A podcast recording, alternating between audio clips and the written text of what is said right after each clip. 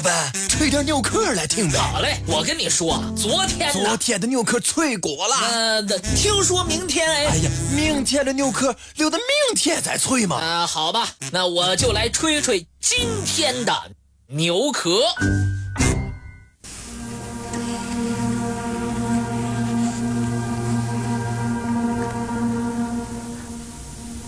比尔德伯格俱乐部，名字虽然取自荷兰阿纳姆附近的比尔德伯格旅馆。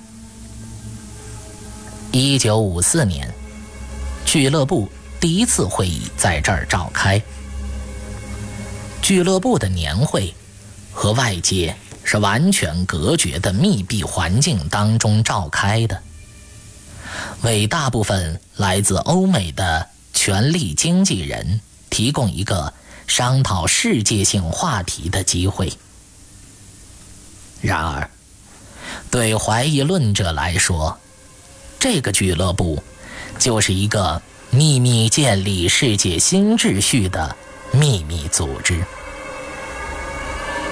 比尔德伯格俱乐部由荷兰伯恩哈德亲王、国际银行大鳄。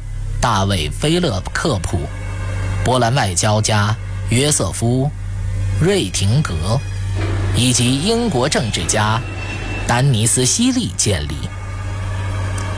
创办这个俱乐部的主要宗旨是凝聚大西洋两岸顶尖精英人物，以强化自由世界的自由市场理论。数年之后，希利。在接受记者采访时坦诚：“要说我们正在为一个单一世界政府而奋斗，那是夸大其词，但也不无道理。我们这些比尔德伯格俱乐部的成员觉得，我们不能再无休止进行战争杀戮。”不能再让数以百万计的人无家可归。就此，我们认为，把整个世界打造成一个共同体是件好事儿。多年来，比尔德伯格俱乐部创下了一个非同凡响的记录。受邀参加会议中的那些初出茅庐者。日后全部成为世界上各个领域的领军人物。这一结果令一些人相信，比尔德伯格俱乐部为了自身利益而帮助塑造了这些人的职业生涯。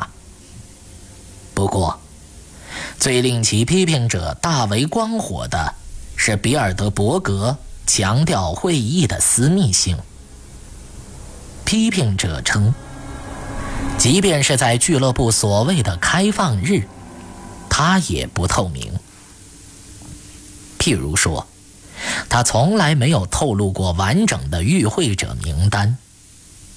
尽管这个俱乐部有个网站，但他却没有公布有关其总部的任何详细资料。最令人崩溃的是。比尔德伯格会议本身受到了层层戒备的私人和官方安保队伍的保护。